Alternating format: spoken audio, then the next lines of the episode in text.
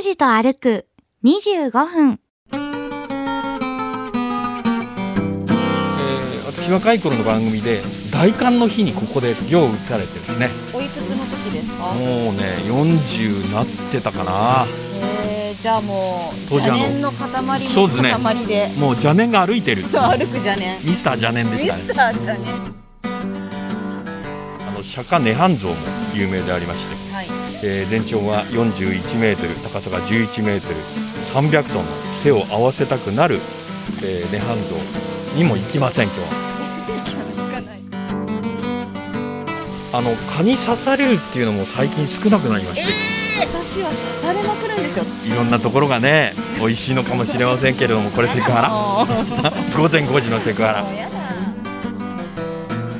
こんなあのちょっとおバカな話に今日は終始してますけれども罰が当たるなんてことはないですよね。ちゃんとさっきあのちょっと多めにご錠剤入れてきました。んでこれで10日後で。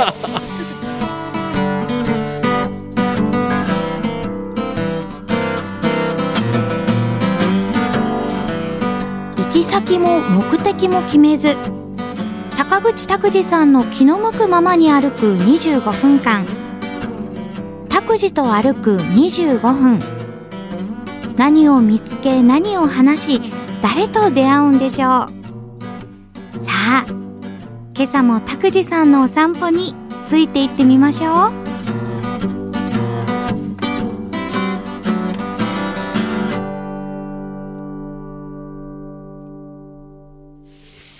おはようございます。坂口拓司です、おはようございます。勝木かなです。えー、拓司と歩く25分。この番組はリサーチなし打ち合わせなし台本なしインタビューなしグルメリポートなし編集なし反省会なし予算なし、え8つのなしで番組をお送りしております。はい。えー実はロケ日、まあ、8月のある日なんですけれども今日もあの熱中症警戒アラートが発表されておりまして、えー環境省とね、えー気象庁が、えーもう2年前からいろいろお試験的に導入しましてで去年から全国運用対象にしました。ですからなるべく外には出歩いてはいけないと。いけない。はい、で先週に引き続きまして、えーあの取材行っちゃだめですよっていう若者の声はあー誰からも ありませんで今日も勝手にだから熱中症警戒アラートだからということで歩かない歩く25分。いや大切ですよ拓司さん。あ誰も心配してくれないなら自分の身は自分で守らなくちゃ。そうなんですね。でどこに行こうかと思いまして、えー今日は活性郡の篠栗町篠栗にあります、えー南蔵院に来ております。もう今皆さんの、えー後ろ側滝の音が水音が聞こえていると思いますけれども南蔵院あの南の、えー蔵。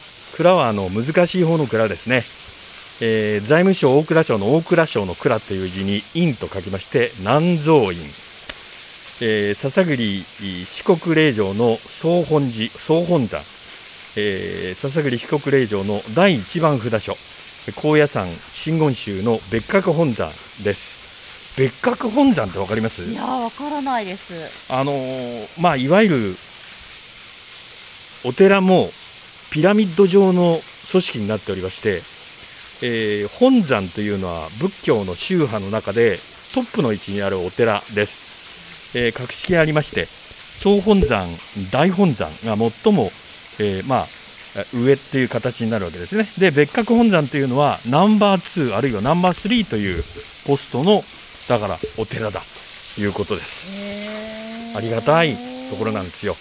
であの明治の頃はね廃仏希釈っていうのがありましてその煽りを受けて、えー県令で、えー霊場の廃棄命令が出されたんですけれども地元の方々の、えーこれは嘆願によりまして明治32年、え和歌山県の高野山から南蔵院を招致することで存続が認められてここがあるわけです。うんここね私あの思い出の滝でございまして、えー不動明王の奥にありまして、えー篠栗四国霊場で言いますと第45番札所の左側にありますこの修行用の滝なんです。一般人はですから、はい。滝の中で遊んじゃダメよはい。うはい。禁止されているエリアにある滝で、ここであの、えー私若い頃の番組で大寒の日にここで滝を、あそうでしたか、うん、行を打たれてですね。おいくつの時ですか？もうね40なってたかな。へえじゃあもう邪念の塊もそうですね。塊で。もう邪念が歩いてるって 歩く邪念。ミスター邪念でミしたね。スター邪念。で、えー邪念をだからお世話したのは永田ディレクターっていうですね。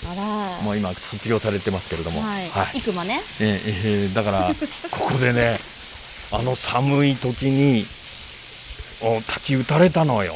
へもう体の感覚なくなりつつありましたけれども。え水温はやっぱり冷たい。冷たいですね。今日あのほら熱中症警戒アラートが出てるんだけれどもええ。涼しいでしょ？ここは涼しいんですよ。うん。あの周りはいわゆる森に囲まれてるんですけれどもセミもなんか鳴くのを遠慮してるぐらいな感じ涼しすぎてうん。私たちの出る幕ないみたいな。ひょっとしたら森の奥の方ではセミ鳴いてるのかもしれませんけれども。ねはい。ここはねあのミャンマーとかうんネパールへのごご奉仕は有名ですよね、えー仏舎利をお祀るブロンズ像のあの釈迦涅槃像も有名でありまして、はい。えー全長が41メートル高さが11メートル300トンの手を合わせたくなる、えー、涅槃像にも行きません今日は。行かない内蔵院さんといえばあのそうです。ね行きたくなるところなんですけどもここで、えー歩く25分で歩かないっていうことをやってみようかなという滝の一番近いところでマイナスイオンを浴びながら涼しく放送する。そうですね。大事ですよ。さっきからあの私の足首の世話をしてもらってるわけですけども蚊が出ますか今日は？すそうでしょあ？さぎさん。ん？珍しいですねあの蚊に刺されるっていうのも最近少なくなりまして、機会としては。少ないですよ。年にね1回か2回。嘘。ですよ。あ嘘じゃないよ。どっちですか？いや嘘じゃない嘘じゃない。蚊に刺されませんよ最近は。私は刺されまくるんですよ。だからいつもこれを常備してそうてかいろんなところがね 美味しいのかもしれませんけれどもこれセクハラ？午前5時のセクハラ。そうですか大変ですね。だからあ蚊に刺されないように今スプレーをしてもらったんですけれども、い、やーこの不思議とね水の音というかこの滝の音はやっぱり連続した音でこうふわーっとこう緊張が緩んでいくような。そうですね。落ち着きますね。逆にあの先ほどあの大寒の時の滝打たれた修行の話しましたけれども、はい。あの時はねもうピリピリだったんですよ彼があ本当ですか。あのね感度が高いなアンテナみたいな感じ。へあらこうふわっとする感覚じゃなかったんですけどこの滝の音というのはよく言うじゃないですか。F 分の1の揺らぎがあって。あはいはい、ね。うん、そういう、うん、感じしますうね。ーん。いやそのこのひんやりした感じっていうのはいいですね。うん。あー。あ知ってました？ところであまり気温が高くなりすぎたら、えー変なことが起こり始めているっていう。え何ですか？えっとね先日読んだこれインターネットのニュースですけれどもちゃんとしたあのえっと論文になってました。論文をこう意訳して柔らかくして。えー私たちにも分かりやすいように書かれたニュースの文章だったんですけどもウミガメがはいえーあまりにも気温が高いんで、はいえ31.5度砂の温度ですよこれを超えると確実にメスのウミガメが誕生するとウミガメ変わってくるんですか？性別が。あのーね綺麗な海のシンボルですよねウミガメっていうと、ん。エリアにも産卵に来る浜辺もありますけれどウミガメというのは、えー卵で産むでしょ？はい。うん子供をね。はい。でこの子ガメが海に向かって進んで海の中で育つわけですけれども、えー不思議なサイクル経て大人になるんですけれども産み落とされた卵の状態でオスメス雌雄が決まっているわけじゃないと。産み落とされて、え2ヶ月のこの海岸の砂の温度が性別の決定に大きな鍵を握っているっていうのが研究で分かりまして。だから31度超えのところばっかりだからもうフロリダなんて今大変なことになってるという、へうん、4年連続で今最高気温更新してますからねあそこは、はい、あの水位も上がってますからフロリダ大変なんですけれども、あーそうですはい、ここにウミガメ4万個産み落とされてるらしいんですけど卵は。で実際に大人まで成長できるのは1000分の1ぐらいの確率というふうに言われてますけれども今メスばっかり。へえこれは大変ですよ。だから人工授精とかねしないと、そうですよね。オスとメスがの数が均衡を保ってないと、はい、絶滅の危機もなきにしもあらずって感じですよそねうですね。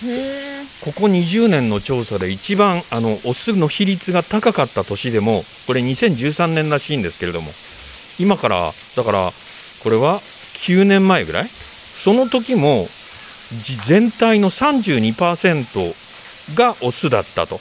残りの68%はメスだったと。この時もなんか割合で言えば多いですよね。福岡市みたいになってるあそうか。いかんよこれは。え？メスばっかりでね。ねえうまあ選ぶのには困らないでしょうくわかりません。ウミガメちゃんも大変なことになってますからね。ねえ。ーいろんなところに影響出始めているということで。私にも影響あるんですよ。今年の夏。もう初めての体験です。なんですか？あ変な告白しないでくださいよ。朝の5時から。危ない危ない。え？危ない。間違えるところえそうですか？この前セミで話しましたけど何ですか？あうの、ん。生まれて初めて汗もができるようになって。汗も赤ちゃんみたいに。そう。だよっぽどは汗をかいて常時汗をかいてる状態なんだなっていうこと、はい。腕、うん。この腕のこうなんていうよかった。今 V の質問しようと思ったんですよ。どこどこに どこに汗もができたのって聞こうとしたんですけど自分から言ってくれた。あよかった。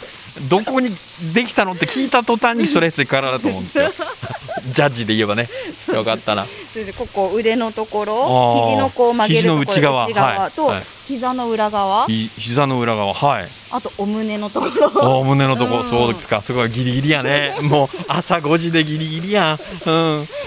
そういかやでも本当になんか初めてこんなに汗もで悩んだっていう。なかなか。ちなみにあの私は赤ん坊の時代は、はい。えっとシッカロールって言いましてベビーパウダー。シッカロールっていうんですか？うん、昔シッカロールって言ってたんですよ。ベベビーパウダー。ポンポンポンとはたいてもらって汗もができないようにいい母親あるいはね親族からしてもらったんですけれども何かこう薬剤をつけてうんあそうか。そうなんですよ。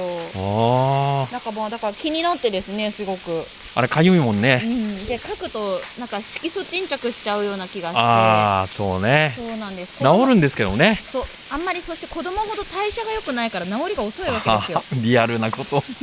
そうやね。蚊も刺されてももううん。書かない、ああそうだね。書くと跡が残っちゃうからそうですじねっと耐える。子供の頃あの十の字にネジのネジでこう十の字のネジがあるじゃないですか。プラスのね。ああいう風にしてこうかゆさを飛ばしてましたけれども。何なんでしょうね。いやおまじないでしょうね。おまじないですよね。民間うん。伝承でしょうねあれね、えー何の根拠もない話ですけれども。ちゃんとあのかゆみ止め塗った方がいいんですけれども。ね。なかなか持ち歩いてませんから、うん。ああそうか。そこんなあのちょっとおバカな話に今日は終始してますけれども 罰が当たるなんてことはないですよね。う不動明王ちゃんとさっきあのちょっと多めにご錠剤入れてきましたんで。これでどうかご勘弁。あのこの石仏、えー石材石でできた、まああの、はい。えー龍像立った形の、えー不動明王がこうがんが願いが叶った方からこう寄せられてその数がまたすごいね、いやすごいですうねん、本当に。あの五百羅漢みたいな感じいでやもうあのこれだけ人の願いを叶えてきたのかっていうぐらいうん途中のあの石段の横とかあ見てきて思いましたけれども。はい。じゃあ一つ一つ成功ですね。そうですね。ぼんやり作ってるわけじゃなくてしっかり指先まで指え。え爪までちゃんと取られてるっていう感じの。もうびっくりしましたねあー。なんか海遊堂あたりが作ってる模型みたいな感じいにや本当に非常に成精巧なはい。ねあの龍像でございましたけども。じゃあ少し私たち黙ってこの滝の音をラジオ沖の皆さんに聞いていただきましょうか。はい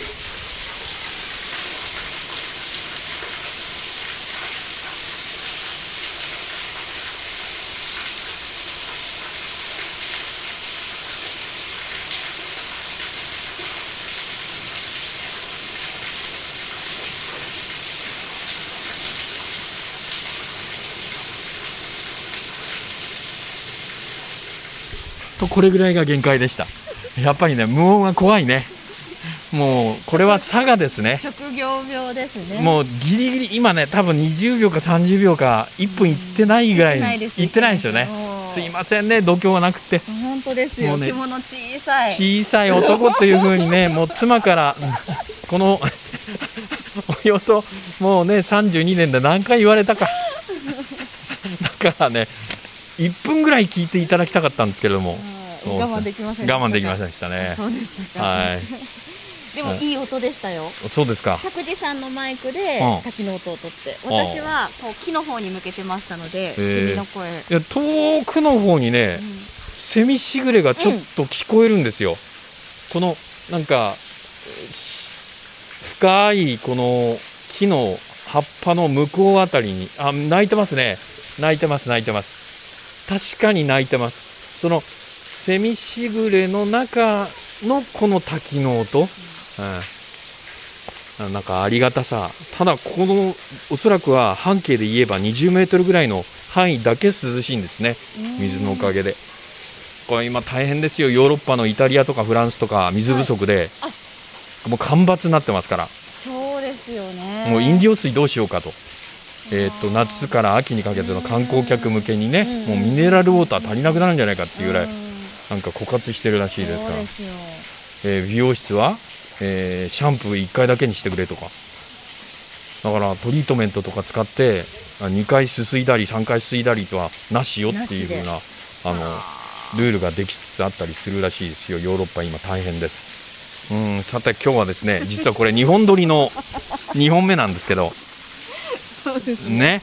あの2本目って普通疲れるんですけどもええ。今日そんなことないですね。全然。はい、ややこうだらけた感じありましたけれども、これであの滝の音に頼ってはいけないと。やっぱ人間ってやっぱ難しいですね。あーそうですか。歩いたら歩いたでだるいだの暑いだの喉が渇いたとの言って。あもうね、いわゆるあの不平不満をつい言いたくなる。でも歩かないなら歩かないでだらけてきて。難しい人間って。そうですね。う。ん。まあ私はあのもう何度も言うようですけれども、若い頃、子供の頃甘やかされて育ちましたんで、ええどちらかっていうとすぐこうね根を上げるタイプなんです。いわあそうですか、ゆるポンコツタイプですからね、あー我慢していただきたいと思います。人生でこう頑張りきったことって。頑張りきったことないね。そうそんなことないですいやいやいやあの割とコツコツできるようにはなったんだけどこうなんか限界を超えて何々をしたとかいうのはないですね。で若い頃と比べたらその生き地っていうんですけれどもあ生き地って言ってもあのドラキュラが吸う血液のことじゃないですよ。ある境界点、はい。ねえー生き地をこう下げるテクニックを、えー学びましてあ幸せだとかうん。あいいわとかいうその行き地をぐっと下げたら生活がしやすくなったんでそれに甘えてるっていう部分はあるかもしれませんね、うん、もう小さなことで感激するっていうかああありがととうとかあ助かったよとか私ねなんーか、うん。えーいい人っぽく時たま周りの方に言ったりしてますけどもええそれはそのええ。行き地を下げてるからですね。それをねなんか50代過ぎぐらいにちょっと学びまして。何かきっかけがあったわけでなく。何かきっかけはあったんですけども、うん。これは放送でちょっともう言えないっていうことがガーンとありましてですね。それをきっかけにこう、うん、あ幸せだとか思うようになったうっていう。ーんプラスになりましたね、あそうですか、うん、おかげさまで。出来事自体はマイナスの出来事をこうプラスのあそう思考に変換私個人的には、えーマイナスでしたけれども周りの方にとりましてはプラスだったのかもしれどない。ういうこれがねこったんだ。これがわもう言えないんだよねこれがね。そういうことってありますよね、まあそうですね。うん。えー。でもラジオってうん。竹内さんやっぱりあの思うのが、はい。特に AM はですよ。AM はこう身を切り売りしながら皆さん放送しているなと私はディレクターをしていて思うんですけど喋り手さんは、ええ。なんていうんですかね。まあ人を傷つけないあ。程度にうん。自分の身を切って、あーあーあー言いたいことはわかる。わかりますえか私生活のちょっと恥ずかしいところとか言わなきゃいいのにとか。言わなきゃわかんないのに。この人うんこ漏らしたの？とかたたまにありますからね。どなたか言いませんけれども。最たる例が富永典子さんだなと思ってて。そうですねいやもうあの天才ですから。あ来ました。ああ富永さん天才ですから。もうね。うん富永さんはケウですよ。うん。もうそのまんま子供が大人になったようなピュアな人間ですから。あそう。うん。本当に。あどうのこうの言っちゃいけない。ん天才だから。あもうそのままどうぞどうぞそのまもま。だだからフォローに回った方がいい。何も要求しないし。私たち下々のものはもうフォローに回るっていう。神々の属性なんですね彼女は。そうなんです属性的な神々。あのね、まあ、本人目の前にして私言ったことあるんですけどもえっと何が難しいかというと0から1止まってるものを動かすっていうのがうん。大事で、うん。それは誰にもできるもんじゃないけれども、うん富永典子っていう無茶だからうん。やれるんですよ、うん。で1を 2, 2を3ぐらいにする運んでいくのはもうあの事務的な仕事坂口得意ですからそれは任せろと。うんうん0から1のきっかけを作ってくれよなっていうふうによく言ってますよ、素晴らしい。私もでも富永さんに関してはピカソだと思ってます。ピカソそうピカソの絵みたい。な何描いてるかわかんないけど でもすごいっていう。褒めてます？褒めてます。ね。一応褒めてるあ時間にもなりましたんで、はい、えっと一応申し上げます、はい。えー歩数ゼロ。歩数ゼロ当然ですね。距離ゼロ。はい。カロリーゼロ。はい、まあ、口だけ今週も動かせて、えーやってまいりました、えーここはですね、えー篠栗町篠栗の、えー南蔵院でございますはい、早く歩けるように涼しくなってほしいですね。そうですね。交通機関でお越しになるときには JR の福北豊線、えー JR の篠栗線ですね。木戸南蔵院前の駅で降りて歩いて3分です。国道は201号ですね。もう簡単です、迷うことはありません、えー暑い日にうん。この南蔵院の滝で涼むっていうのも一興かもしれません、えー、拓司と歩く25分今週はこの辺で